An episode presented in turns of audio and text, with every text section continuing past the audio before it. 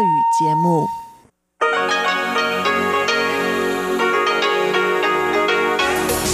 эфире Международное радио Тайваня. Здравствуйте, дорогие друзья! В эфире русская служба Международного радио Тайваня. У микрофона Мария Ли. Мы начинаем субботнюю программу наших передач. Как обычно, наша программа выходит в двух блоках. Получасовой блок звучит на частоте 5900 кГц с 17 до 17.30 UTC и состоит из обзора новостей недели и рубрики Владимира Малявина «Всемирный Чайна-таун». А часовой блок выходит на частоте 9590 кГц с 14 до 15 UTC, а также на нашем сайте ru.rti.org tw. И также включает рубрику «Наруан Тайвань», которую ведет Игорь Кобылев, и повтор радиопутешествия по Тайваню с Чеченой Кулар. Мы рады новой встрече с вами на волнах русской службы международного радио Тайваня. Приступаем к обзору новостей недели. Президент Китайской республики Цай Янвэнь выступила 1 января с новогодним обращением к соотечественникам. На Тайване отметили наступление 109 года с основания Китайской республики. Президент напомнила, что в новом году была поднята минимальная зарплата и субсидии семьям с детьми дошкольного возраста. Появились налоговые вычеты на уход за пожилыми и пенсионная система для фермеров. Она упомянула о недавнем открытии южной части 9 шоссе провинциального значения, а также о скором завершении работ по реконструкции автострады Сухуа и автомагистрали западного побережья. Президент отметила трудности Тайваня в период торговой войны между Китаем и США и рост экономики по сравнению с соседствующими странами. Тайвань занял ведущую позицию среди четырех азиатских тигров. Цай Янвэнь также упомянула о крупнейшей за 10 лет волне инвестиций на Тайвань. Она сказала, что Тайвань нацелен на новое экономическое чудо.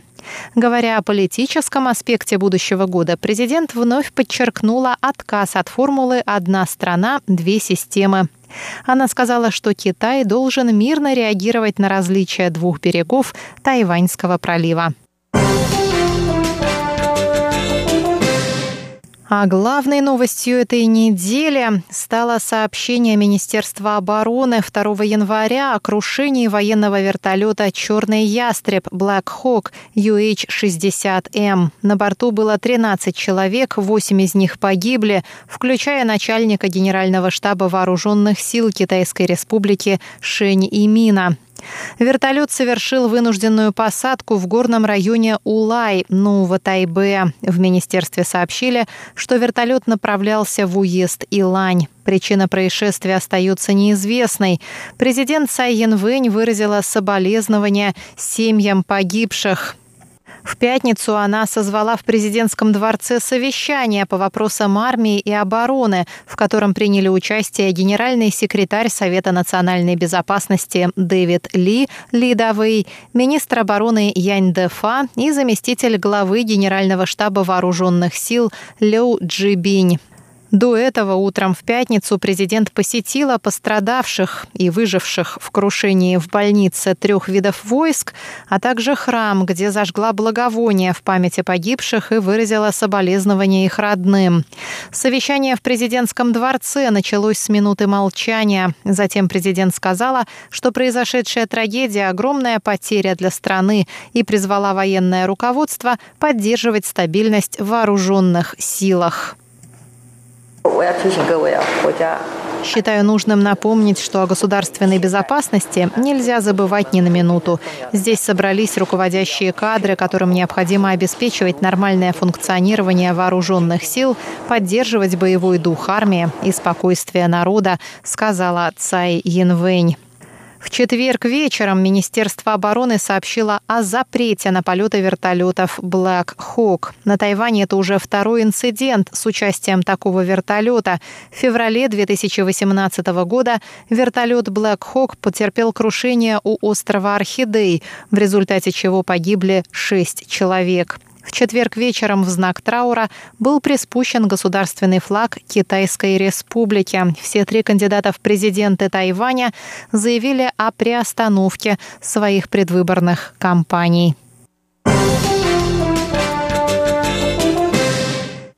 Глава Объединенного комитета начальников штабов США генерал Марк Милли выразил в четверг соболезнования в связи с гибелью главы Генштаба Вооруженных сил Китайской Республики. От лица всех военных Соединенных Штатов я хочу выразить наши соболезнования тайваньским военным по случаю трагической гибели генерала Шень Имина и еще семерых жертв крушения вертолета, говорится в заявлении Милля. Милли назвал Шеня исключительным лидером и чемпионом по обороне и региональной безопасности Тайваня. Генерал Шень и Мин и еще 12 военных летели на военную базу Дун-Ау в уезде Илань, чтобы провести предновогоднюю инспекцию. Новый год на Тайване отмечается по лунному календарю и выпадает в этом году на 25 января. Соболезнования в связи с трагическим инцидентом выразили также президент Делового совета США Тайвань Руперт Хаммонд Чемберс и директор Американского института на Тайване Брент Кристенсен. А накануне Нового года законодательный юань принял в третьем чтении проект закона о предотвращении инфильтрации, инициированный правительством Китайской Республики на Тайване. Законопроект вызвал бурные разногласия между депутатами правящей и оппозиционных партий. Он направлен против неохваченных существующим законодательством действий, за которыми стоят иностранные силы – таких как политические пожертвования, политическая агитация и лоббирование, вмешательство в процесс выборов, нарушение общественного порядка и распространение ложной информации.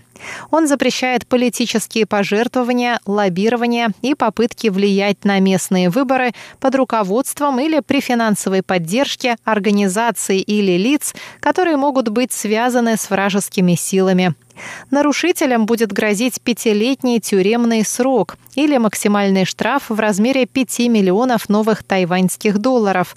Это 165 тысяч долларов США. Под вражескими силами законопроект понимает любую страну или организацию, находящуюся в военном противостоянии с Тайванем и стремящуюся поставить под удар его суверенитет. В понедельник депутаты разных партий не смогли достичь консенсуса по ключевым пунктам законопроекта. Президент Тайваня Цай Янвэнь сказала во вторник, что правительство будет проявлять осторожность в применении этого законопроекта. Тайваньский народ ждет от правительства пресечения попыток инфильтрации со стороны Китая, поэтому я надеюсь, что партии будут иметь это в виду при обсуждении законопроекта. Мы можем с уверенностью сказать, что закон будет применяться со всей осторожностью. Все его положения разрабатывались с особым тщанием. Я уверена, что наши ведомства будут также тщательно относиться к его применению, сказала Цай Янвэнь. Согласно закону о выборах Китайской Республики, публикация опросов, связанных с президентскими выборами, запрещается за 10 дней до выборов. Об этом напомнили в Центральной избирательной комиссии 30 декабря. В последние 10 дней перед выборами законом запрещается цитировать, публиковать, распространять или публично комментировать любые опросы общественного мнения, касающиеся выборов или кандидатов. Этот запрет распространяется не только на политические партии, компании соцопросов и средства массовой информации, но и на физических лиц, включая комментарии в социальных сетях. Нарушение этого закона карается штрафом в размере от 500 тысяч до 5 миллионов новых тайваньских долларов или от 16 до 160 тысяч долларов США, добавили в Центральной избирательной комиссии. Президентские выборы пройдут на Тайване 11 января. Вице-президент Китайской республики Тайвань Чень Дяньжэнь принял 30 декабря участие в торжественном мероприятии, посвященном 20-летию установления дипломатических отношений с Палау. Чень поблагодарил Палау за твердую поддержку участия Тайваня в деятельности международных организаций. Вице-президент сказал, что 20 лет назад президент Палау Кунио Накамура решил установить отношения с Китайской республикой, что стало историческим шагом. Двусторонние партнерские взаимоотношения непрерывно процветали и развивались на протяжении последних 20 лет, сказал Чейн на торжественном обеде в посольстве Тайваня в столице Палау. Мероприятие также посетил президент Палау Томми Ременгесау. Последние 20 лет Палау поддерживала нас и стала одним из самых верных союзников Тайваня в Тихом океане, сказал Чень. На данный момент Тайвань поддерживает официальные дипломатические отношения с 15 странами мира. Премьер исполнительного юаня Китайской республики Су Джинчан поручил 2 января пограничным службам усилить меры по мониторингу состояния здоровья прибывающих на Тайвань в свете вспышки пневмонии в Китае. Су призвал более внимательно отнестись к пассажирам с повышенной температурой. Причина распространения и тип пневмонии пока неизвестны, однако в китайском городе Ухань было зарегистрировано уже 27 случаев, по данным на 31 декабря. В преддверии Нового года по лунному календарю большое количество людей будут совершать поездки между Тайванем и материком. Су Джинчан отметил, что правительство должно быть готово своевременно отреагировать на возможную вспышку заболевания. Между Тайванем и Уханем совершается 12 прямых авиарейсов в неделю. На данный момент один ребенок на Тайване находится под наблюдением врачей с подозрением на пневмонию. Центральный банк Тайваня заявил в пятницу, что правительству необходимо вкладывать больше средств в программы помощи по уходу за детьми, чтобы минимизировать экономические последствия снижения рождаемости. В своем докладе Центральный банк приводит данные Совета по национальному развитию, согласно которым доля трудоспособного населения на Тайване снизится до менее 50% от общей численности населения к 2065 году. Это на 74% меньше, чем в 2015 году и ниже, чем прогнозируемые цифры для США, Японии и Сингапура. Центральный банк напоминает, что Япония и Южная Корея, которым тоже грозят похожие проблемы, инвестируют в программы по уходу за детьми и доступное образование с целью стимулировать рождаемость и советуют правительству Тайваня задуматься о будущем своих граждан. Тайбэйское метро разрешает провоз домашних животных среднего и крупного размеров, начиная с 4 января. При этом уточняется, что питомцев можно провозить только в специальных колясках, клетках, коробках и других разрешенных контейнерах, и только в первом или последнем вагоне поезда. По словам тайбэйской корпорации скоростного сообщения, управляющей столичным метро, под животными среднего и крупного размеров подразумеваются те, что могут поместиться в контейнер с габаритами не более 210 сантиметров по сумме трех измерений – длины, ширины и высоты контейнера. Для колясок сумма трех измерений считается без учета рамы и колес. Пассажиры, провозящие животных в контейнерах от 175 до 210 сантиметров по сумме трех измерений, должны будут заплатить за провоз 80 новых тайваньских долларов. Животные в контейнерах меньших габаритов провозятся бесплатно. Согласно прежним правилам, животных можно провозить бесплатно на всех поездах тайбэйского метро в контейнерах, габариты которых в сумме трех измерений не превышают 140 сантиметров.